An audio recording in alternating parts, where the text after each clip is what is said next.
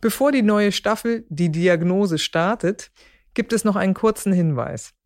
Ab sofort hören Sie jede Folge immer eine Woche vorher kostenlos auf RTL Plus Musik und sieben Tage später dann auf allen anderen Plattformen. Ich freue mich auf diese Staffel und wünsche Ihnen viel Freude beim Zuhören. Dann habe ich mir tatsächlich die, die Füße angeschaut, die Fußsohlen angeschaut. Da war wirklich keine Schuppenflechte, da hatte sie recht. Aber dann habe ich am, am kleinen C eine Veränderung gesehen, wo ich dann erstmal tief ein- und ausgeatmet habe. Der Zehennagel war bräunlich, blau und dieses Blau entsteht meistens auch durch eine Lichtbrechung. Das sind schwarze Pigmente, die da auftreten, aber das wirkt manchmal blau, wenn es noch tiefer in der Haut ist. Aber in dem Gespräch war sie schockiert, hat auch geweint. Aber ich, ich glaube, ich konnte sie, sie mitnehmen und sie war natürlich auch dann irgendwann froh.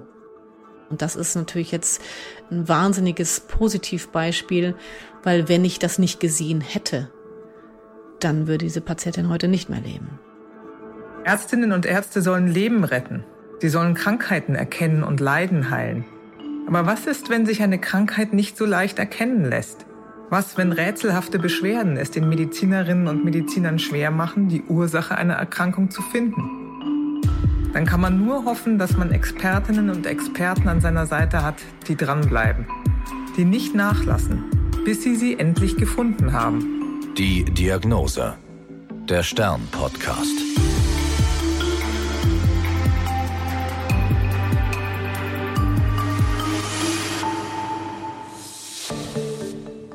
Ich bin Annika Geißler, Ärztin und Redakteurin und beim Stern für die Rubrik Die Diagnose verantwortlich. Hier erzählen Medizinerinnen und Mediziner von ihren ungewöhnlichsten Fällen. Meine heutige Gesprächspartnerin ist Professorin Dr. Claudia Treidel-Hoffmann. Sie ist Dermatologin und Chefärztin der Umweltmedizin des Universitätsklinikums Augsburg. Sie wollte schon von klein auf Ärztin werden, erzählt sie mir. In ihrem Fachgebiet Dermatologie kann sie, wie sie sagt, Forschung und klinische Tätigkeit sehr gut vereinen. Heute geht es um eine Patientin, die zuerst mit einem ganz anderen Anliegen in die Ambulanz kam – aber dann entdeckte die Professorin etwas Auffälliges.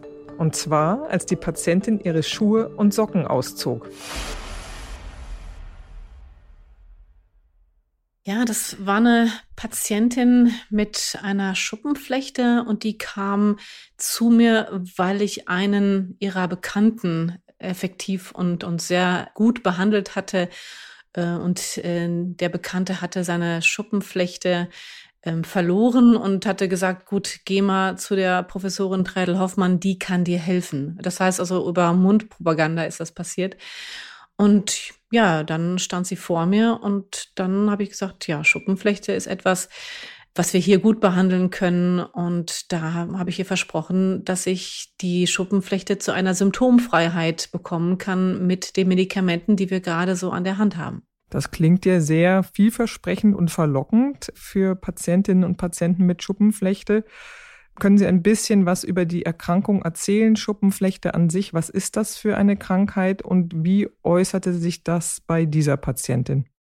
Die Schuppenflechte ist eine sogenannte Autoinflammationserkrankung. Also da laufen Entzündungsprozesse in der Haut aus dem Ruder.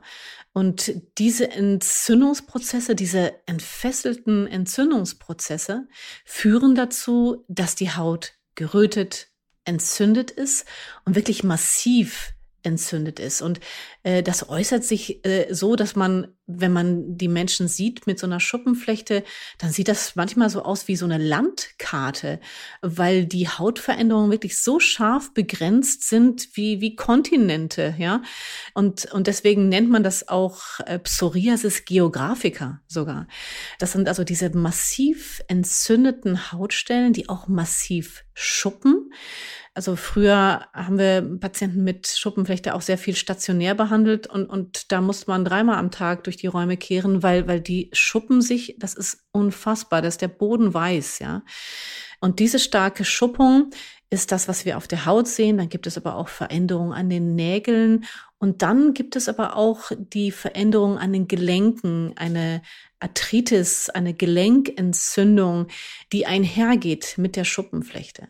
Und wir haben in den letzten, kann man fast sagen, Jahrzehnten gelernt, dass die Schuppenflechte nicht nur eine Hauterkrankung ist, sondern eine Erkrankung des gesamten Systems, wo wir eben auch Herz-Kreislauf-Erkrankungen mitsehen, dann auch Erkrankungen des Stoffwechsels, die wirklich mit der Schuppenflechte verbunden sind. Also die Schuppenflechte ist eine Systemerkrankung. Und das ist es, was auch so wichtig ist zu betrachten und beachten, weil wir nämlich nicht nur die Haut behandeln dürfen und müssen, sondern wir müssen eben das ganze System behandeln. Und das ist möglich mit diesen neuen Medikamenten, die wir an der Hand haben für die Schuppenflechte. Wie lange litt die Patientin denn schon an der Schuppenflechte und wie war sie zuvor behandelt worden? Ja, diese Patientin litt schon seit Jahrzehnten an der Schuppenflechte. Und das ist auch wichtig zu wissen, weil es gibt ganz grob so die Einteilung, äh, tritt vor 50 und nach 50 Jahren auf. Die vor 50 ist meistens auch mit Gelenkveränderungen verbunden, die nach 50 weniger. Das heißt also, sie, sie litt wirklich schon lange darunter und hatte bislang immer nur eine Lokaltherapie bekommen. Lokaltherapie bedeutet, dass dann Cremes angewendet wurden, die dann antientzündlich, aber auch abschuppend wirken. Und ja, also als ich Derma gelernt habe, haben wir auch sehr, sehr viel diese Lokaltherapie gemacht. Wir haben diese Patienten über Wochen bei uns auf der Station gehabt. Das war wirklich, das waren so die lang liegenden Patienten. Und, und heute ist das eben ganz anders. Wir können diese Patienten heute sehr viel besser behandeln. Aber diese Patientin hatte noch nicht diese neuen Medikamente überhaupt vorgestellt bekommen. Was erzählte sie Ihnen denn, wo sie diese Stellen am Körper hatte, bevor Sie sie dann selber angeguckt haben? Waren das die klassischen Stellen? Die Schuppenflechte äußert sich ja mit bestimmten Regionen am Körper eher als andere Krankheiten. Wie war das bei ihr? Auch das ist richtig. Also die, die Schuppenflechte äußert sich an, an ganz typischen Stellen, an den Ellen, also im Prinzip an den Streckseiten, ne? an den Ellenbeugen, an den Knien, aber auch am, äh, am Bauch, am Rücken, sehr selten im Gesicht, auch häufig am Haar. Und sie hatte ähm, im Haar Veränderungen der Kopfhaut, also dann an den Streckseiten und am, am Stamm hatte sie Veränderungen. Und das hatte sie mir auch berichtet. Nun wussten Sie einiges über die Vorgeschichte. Wie ging es weiter mit der Untersuchung und was kam da Besonderes heraus? Ja, es ist so, dass ich die Patientin dann natürlich erstmal angehört habe, habe ihre Krankengeschichte angehört. Und dann habe ich gesagt, gut, jetzt, ähm, ich sage mal, jetzt schreiten wir zum Äußersten, jetzt schaue ich ihre Haut mal an.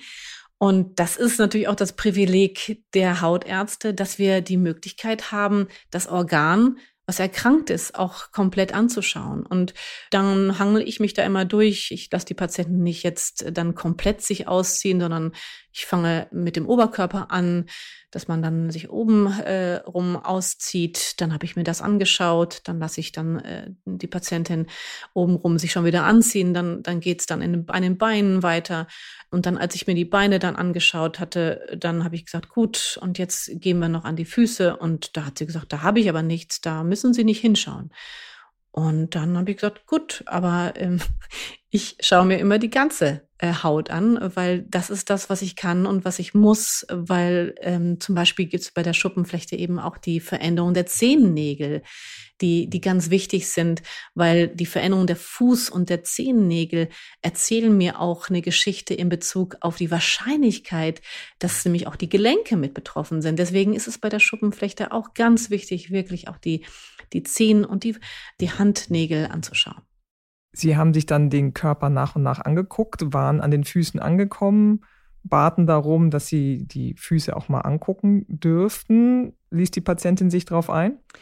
Ja, sie war, also als ich dann die Füße noch anschauen wollte, da, da war sie jetzt nicht so begeistert davon, dass ich mir mhm. jetzt die Füße anschauen konnte oder sollte, weil, weil sie da jetzt auch keinen Bedarf sah, weil sie hatte ja die Schuppenflechte hauptsächlich am, am Oberkörper und an den Streckseiten der, der Ellenbogen und deswegen sah sie da eigentlich keinen Bedarf und sagte, nö, das, das brauchen wir nicht. Was kam denn raus, als sie dann doch die Strümpfe ausgezogen hatte?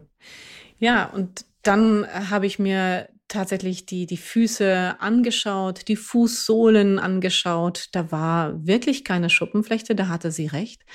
Aber dann habe ich am, am kleinen C eine Veränderung gesehen, wo ich dann erstmal tief ein- und ausgeatmet habe, weil ich dann ähm, auf dem Weg war, dass diese Patientin eben, ich sage immer ganz gern Läuse und Flöhe hatte, nämlich zwei unterschiedliche Erkrankungen, die nichts miteinander zu tun haben, weil da habe ich eine pigmentierte Veränderung, die sogar auch ulzerierte, das heißt also im Prinzip eine, eine wunde Fläche, eine nässende Fläche hatte. Und dann habe ich sie darauf angesprochen in, im ruhigen Ton, habe gesagt, hm, spannend, was ist das, seit wann haben Sie das? Ach, das ist nichts, da, da brauchen Sie gar nicht nachzuschauen. Da hatten auch schon andere Ärzte drauf geschaut und auch meine Fußpflegerin. Das ist nichts, das ist in Ordnung. Und dann habe ich auch in Bezug auf diese Hautveränderung einfach mal ein bisschen nachgefragt, seit wann und dann berichtete sie mir, das sei nach einem Trauma passiert und seitdem hat sie eben diesen blauen äh, C und und das sei seit über fünf Jahren habe sie das und das nehme schon auch weiter zu und äh, würde sie jetzt aber nicht groß stören. Das Wichtige sei, dass ich ihr jetzt bei der Schuppenflechte helfen würde. Nach einem Trauma, das heißt, dass sie sich den C angestoßen hat oder ähnliches. Äh, das ist damit gemeint. Genau, das ist genau das, was ich damit meine. Und das ist auch etwas, was ich immer wieder häufig höre in diesem Fall, weil wir werden ja gleich besprechen, um was es sich wirklich handelte, dass die Patienten dann glauben, da eine Verbindung zu haben mit etwas, was aber sehr wahrscheinlich gar nicht der Fall war. Also ich, dieses sich anstoßen stand oder steht in keinem kausalen Zusammenhang mit der Erkrankung, die sie jetzt da auch entwickelt hatte. Sie sagten pigmentiert, Sie haben gesagt bläulich war der C. Können Sie das noch ein bisschen genauer beschreiben? Ist ulzerierend, also mhm. also dass es sozusagen ein bisschen geschwürartig ähm, erschienen ist. Ja einfach ein blauer C war es ja dann nicht nur. Genau, es war nicht nur ein blauer C, sondern äh, wenn ich das nochmal so ein bisschen genauer beschreiben darf, der C-Nagel war bräunlich, blau und dieses Blau entsteht meistens auch durch eine Lichtbrechung. Das sind schwarze Pigmente, die da auftreten, aber das wirkt manchmal blau, wenn es noch tiefer in der Haut ist. Also je tiefer das Pigment ist, um, umso blauer wirkt das am Ende. Und so war es auch bei ihr. Das war so braun-blau und der ganze Nagel war braun. Und jetzt kommt das Wichtige, auf was man auch achten muss. Auch, dass der Nagelrand in Richtung Finger, äh, da gibt's ja dieses Häutchen. Und beim blauen Zehennagel, ja, dann ist dieses Häutchen nie auch blau, mhm. sondern das ist wirklich nur die Fläche unter dem Nagel. Wenn es sich um eine pigmentierte Veränderung handelt, dann ist es so, dass meistens dieses Häutchen braun ist und sogar auch darüber hinaus in Richtung Finger sich eine Pigmentierung zeigt. Und genau das war hier der Fall. Und das äh, gab mir das klare Signal, es handelt sich hier nicht um einen angestoßenen C, sondern es handelt sich hier um eine Erkrankung, wo sich Pigmentzellen vermehren, Melanozyten, die sich vermehrt haben und ganz klar auch für mich das klare Zeichen, dass es sich hier um eine bösartige Erkrankung handelte. Und das äh, bedeutete, dass diese kleine und für die Patientin völlig irrelevante Erkrankung, aber die Priorität hatte, auf die ich mich jetzt erstmal mit ihr konzentrieren musste. Mhm. Das heißt also, ich musste natürlich auch in dem Patientengespräch äh, das Ganze jetzt auch äh, drehen für sie. Und das war natürlich auch nicht so ganz leicht. Sie kam ja mit der Erwartung zu mir, dass ihre Schuppenflechte genauso äh, gut wird wie die Schuppenflechte ihres, ihres Freundes. Und jetzt musste ich aber erstmal äh, über diese Veränderung am C sprechen. Können Sie den Namen der Erkrankung sagen und ein bisschen erklären, wie sich dieser Name zusammensetzt? Das ist ja ein besonderer Fachausdruck. Genau, es handelt sich hier um das akrolentigenöse maligne Melanom. Akro bedeutet an den Extremitäten, lentiginös bedeutet, dass es eben pigmentiert ist. Und maligne heißt bösartig. Melanom bedeutet, dass es von Melanozyten, den Pigmentzellen ausgeht. Und das maligne Melanom ist ja der sogenannte schwarze Hautkrebs und ist ein Hautkrebs, der letztendlich überall an der Haut und sogar auch zum Teil an der Schleimhaut auftreten kann. Wobei das akrolentigenöse maligne Melanom zu den bösartigsten Formen des malignen Melanoms. Ähm, es handelt sich da wirklich um die bösartigste Form. Und deswegen habe ich ja auch gesagt, habe ich erstmal tief ein- und ausgeatmet, als ich sah. Sie haben ja gerade gesagt, an den Extremitäten ist diese Art des Melanoms zu finden. Wo gucken Sie da ganz genau hin? Sie haben ja gerade gesagt, der Zehennagel. Sie gucken wahrscheinlich in jede kleinste Hautfalte auch rein. Auch das stimmt. Also gerade in Bezug auf das akrolentigenöse Melanom, was grundsätzlich selten ist, schaue ich natürlich wirklich überall hin, aber in Bezug auf die Schuppenflechte schaue ich wirklich überall hin und auch natürlich auch manchmal in Falten. Das ist auch bei der Schuppenflechte wichtig. Da gibt es zum Beispiel auch in der Po-Falte eine, eine Veränderung, dass eine Ragarde in der Po-Falte ist. Und auch das schaue ich mir an. Auch das sind so Orte, da, da will nicht jeder Patient, dass man da unbedingt hinschaut. Aber auch das, äh, da muss man als Arzt, Ärztin eben auch diese diese Natürlichkeit entwickeln, dass es einfach völlig natürlich ist, äh, eben in alle Ritzen reinzuschauen, um letztendlich für den Patienten dann auch die richtige Diagnose zu stellen. Und da sind wir Dermatologen natürlich ganz groß. Nochmal, weil wir, weil wir einfach ein Organ beachten und betrachten, das zugänglich ist, ja. Sonst muss man eben mit dem Endoskop irgendwo reinschauen. Wir können die Patienten einfach in Anführungsstrichen entkleiden und dann sehen wir alles. Können Sie ein paar Worte zum schwarzen Hautkrebs verlieren, bitte? Das ist ja eine besondere Form, jetzt wie Sie erklärt haben. Bei dem Stichwort schwarzer Hautkrebs, malignes Melanom, bekommen die Leute ja große Angst. Das ist ja, glaube ich, in der Bevölkerung bekannt, dass es eine sehr bösartige Erkrankung ist bzw. war. Da hat sich so ein bisschen was verändert in der Therapie. Aber vielleicht könnten Sie erst mal erklären, wie entsteht sowas überhaupt? Ja, ein schwarzer Hautkrebs entsteht aus den pigmentbildenden Zellen, die Melanozyten. Und irgendwann passiert ein Fehler in der Zellteilung. Und dann passiert so ein Fehler, dass diese Zellen sich dann ungehindert, unkontrolliert teilen. Und das ist etwas, ähm, was man natürlich auch sieht. Das kann aber, manchmal sind das auch wirklich kleine Muttermale, wie sie dann erscheinen, die dann aber trotzdem äh, schon bösartig sein können. Ganz besonders wichtig ist, wenn man sieht, dass diese Muttermale auch bluten und auch diese, diese Ulzerierung zeigen. Das bedeutet, dass sie so nässen äh, und eben bluten. Und das ist ein klarer Hinweis darauf, dass man da nochmal genauer hinschauen muss. Und dann ist das maligne Melanom eine Erkrankung, die ähm, auch umweltgetriggert ist. Durchaus auch UV-Strahlen spielen hier eine Rolle, aber auch andere Risikofaktoren. Auch die Genetik spielt hier eine große Rolle. Das heißt also, wenn äh, bereits ein malignes Melanom in der Familie bekannt ist, dann muss man da auch noch mal genauer hinschauen. Und deswegen gibt es ja auch dieses Hautkrebs-Screening, das ab 30 Jahren auch von der Krankenkasse übernommen wird. Und da kann ich auch wirklich nur empfehlen, dass das jeder macht, weil es wirklich etwas ist, was man früh erkennen kann.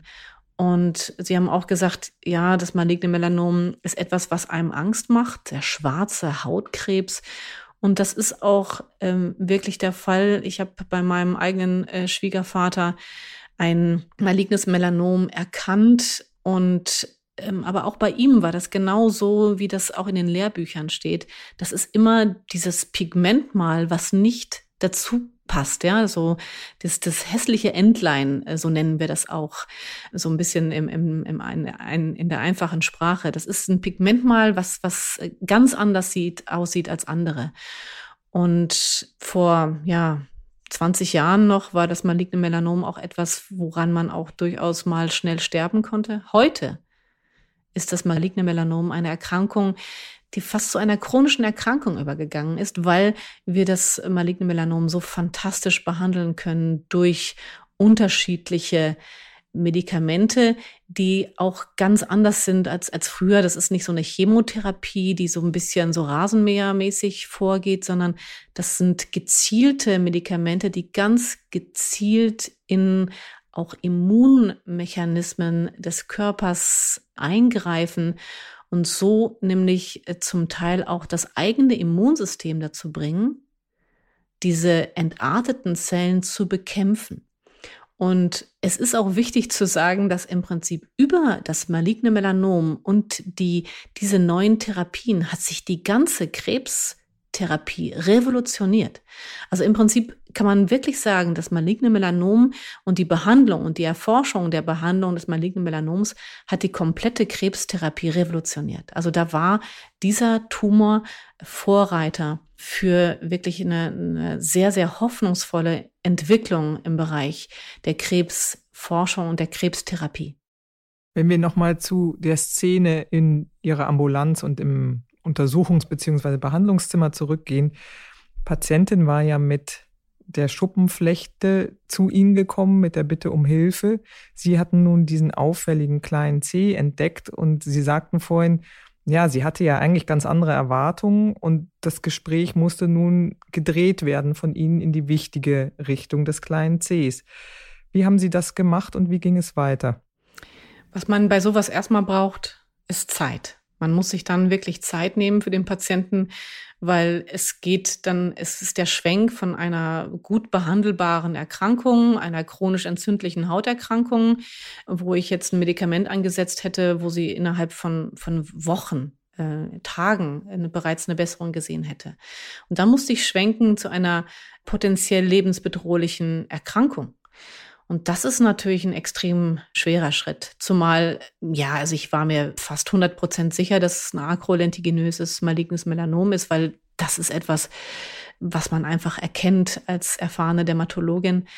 Insofern musste ich natürlich aber auch diese Restwahrscheinlichkeit, dass es ähm, vielleicht doch nur ein blauer C ist, natürlich auch lassen und ihr natürlich auch auf alle Fälle die Hoffnung mitgeben, dass wir jetzt erstmal den C abnehmen. Also das ist das, was man dann macht. Man nimmt den C komplett ab und macht dann eine feingewebliche Untersuchung. Und dann war natürlich klar, dass dann auch eine direkte Therapie anstand, so dass ich dann erstmal langsam ihr das erklärt habe, dass ich da durchaus die Verdachtsdiagnose habe, dass ich hier, ähm, dass es äh, um eine bösartige Erkrankung sich handeln kann und dann aber auch direkt ihr die diese diese Hoffnung mitgegeben, dass wir, dass wir jetzt so viel wissen über die Behandlung des malignen Melanoms.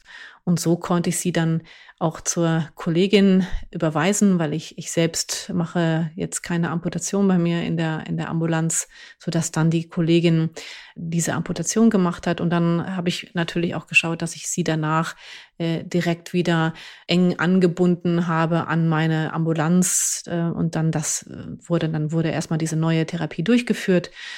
Aber in dem Gespräch war sie schockiert, hat auch geweint aber ich, ich glaube, ich konnte sie, sie mitnehmen und sie war natürlich auch dann irgendwann froh, dass mhm. ich den C angeschaut habe. Da war diese Erleichterung darüber, dass wir das jetzt gesehen hatten, war dann natürlich viel größer als diese Enttäuschung, dass wir jetzt die Schuppenflechte nicht direkt angehen konnten. Naja, und das Besondere ist, Sie erzählten ja vorhin von Muttermalen, wie man umgangssprachlich sagt, die sich dann verändern. Die sind dann vielleicht im Gesicht oder oben auf der Stirn oder an anderen Stellen wo andere auch im Alltag drauf gucken. Und die Zehen von jemandem sieht man ja als Gegenüber nicht so oft. Die sind in Socken, die sind in Schuhen. Also ja ein großes Glück, dass sie bei Ihnen vorstellig wurde. Das hat sie dann auch gesagt. Sie hatte gesagt, aber wie, wie kann das auch sein, dass, dass Sie das jetzt erst sehen?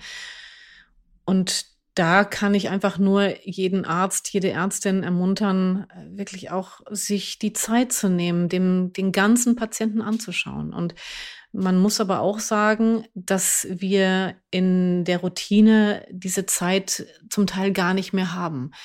Ich habe mir das aber wirklich ganz, ganz oben auf meine Agenda gesetzt, dass ich mir Zeit nehme für meine Patienten, weil, weil diese Zeit hilft, um ja Erkrankung auch frühzeitig zu sehen und dann Gesundheit zu erhalten. Also diese, dieser Präventionsgedanke kann nur gelebt werden, wenn wir uns auch wirklich Zeit für die Patienten nehmen. Und das ist natürlich jetzt ähm, ein wahnsinniges Positivbeispiel, weil wenn ich das nicht gesehen hätte, dann würde diese Patientin heute nicht mehr leben. Nun war die Amputation durchgeführt, die Patientin kam wieder zu Ihnen zurück. Wie sind Sie weiter vorgegangen? Da war ja noch die Schuppenflechte im Hintergrund, weswegen sie ja eigentlich gekommen war. Aber die Therapie bezüglich des malignen Melanoms ging ja in eine ganz andere Richtung, widersprüchlich. Können Sie das nochmal aufdröseln, bitte? Genau, also das ist, das ist die Problematik. Diese, diese neuen Medikamente, die es gibt für die Schuppenflechte, das sind Medikamente, die man zum Teil eben nicht einsetzen kann, wenn ähm, maligne Erkrankungen vorliegen. Und deswegen konnte ich natürlich auch nicht parallel jetzt diese Therapie jetzt ansetzen, so dass ich sie erstmal in der Hand der Onkologen gelassen habe und sie dann äh, in Bezug auf das äh, maligne Melanom auch behandelt wurde, auch mit diesen neuartigen Therapien. Und erst als das dann durch war, haben wir dann geschaut, dass wir eine äh, Systemtherapie ansetzen, die durchaus dann auch machbar ist äh, mit der Geschichte eines malignen Melanoms im Hintergrund. Und da gibt es Möglichkeiten und wir haben dieses Medikament eingesetzt, was da möglich ist. Aber jetzt erstmal, wie gesagt, ähm, wurde sie von den Onkologen auch länger behandelt in Bezug auf das maligne Melanom. Und in der Zeit hat man dann eben eine Lokaltherapie der Schuppenflechte fortgeführt. Wie ging es der Patientin denn als sie wieder bei Ihnen vorstellig wurde? Und wie geht es ihr inzwischen? Also die Patientin war natürlich, ähm, als sie sich dann wieder bei mir vorstellte, ich habe zwischendurch auch äh, mit ihr telefoniert, beziehungsweise meine Assistenzärztin. Und da ging es ihr gut. Sie ist auch gut durch diese Behandlung gekommen, die ja auch gut verträglich ist äh, heute. Und die Onkologen haben da wirklich auch sehr, sehr gut gearbeitet und haben sie auch immer mitgenommen. Sie fühlte sich auch da sehr, sehr gut behandelt. Und als sie dann zu mir kam, äh, war sie natürlich immer noch sehr dankbar, dass sie damals wegen der Schuppenflechte gekommen war, aber wir das dann gemeinsam gesehen haben, dass da was anderes nicht stimmt. Und dann war sie natürlich froh, dass wir jetzt die Schuppenflechte ein bisschen genauer angehen konnten, wobei das äh, natürlich erstmal in der Zeit auch so ein bisschen in den Hintergrund gerückt war bei ihr. Die Schuppenflechte, eine Erkrankung, die natürlich wahnsinnig die Lebensqualität einschränkt, die auch äh, als Systemerkrankung wichtig ist zu behandeln. Aber von der Priorität war das natürlich wichtig, dass man erstmal sich um das maligne Melanom kümmerte. Was können Sie Hörerinnen und Hörern als Rat mitgeben? Also die Ärztinnen und Ärzte, die zuhören, kann ich wirklich nur ermuntern. Nehmen Sie sich Zeit für Ihre Patientinnen und Patienten. Schauen Sie die Patienten wirklich ganz an und lassen Sie sich nicht abwimmeln, wenn Sie auch gewisse Hautstellen nicht zeigen wollen. Und für alle anderen Menschen, die zuhören, sage ich, machen Sie das Hautkrebs-Screening. Wenn Ihnen ein Muttermal auffällt, was äh, wächst, was blutet, was irgendwie anders aussieht, was wirklich dieses hässliche Entlein unter den vielen Muttermalen ist, gehen Sie zum Arzt, zur Ärztin und lassen Sie das abklären. Es gibt heute fantastische Möglichkeiten, mit einem Auflichtmikroskop das anzuschauen. Oder wenn man sich halt unsicher ist, dann nimmt man es raus und lässt es dann feingeweblich untersuchen. Ganz wichtig, lassen Sie es nicht weglasern. Das ist ganz wichtig. Pigmentierte Hautveränderungen müssen beobachtet werden oder rausgeschnitten werden. Sie dürfen nicht weggelasert werden. Das war die Diagnose. Ich bin Annika Geißler. Bleiben Sie gesund. Bis zum nächsten Mal. Die Diagnose. Der Stern-Podcast.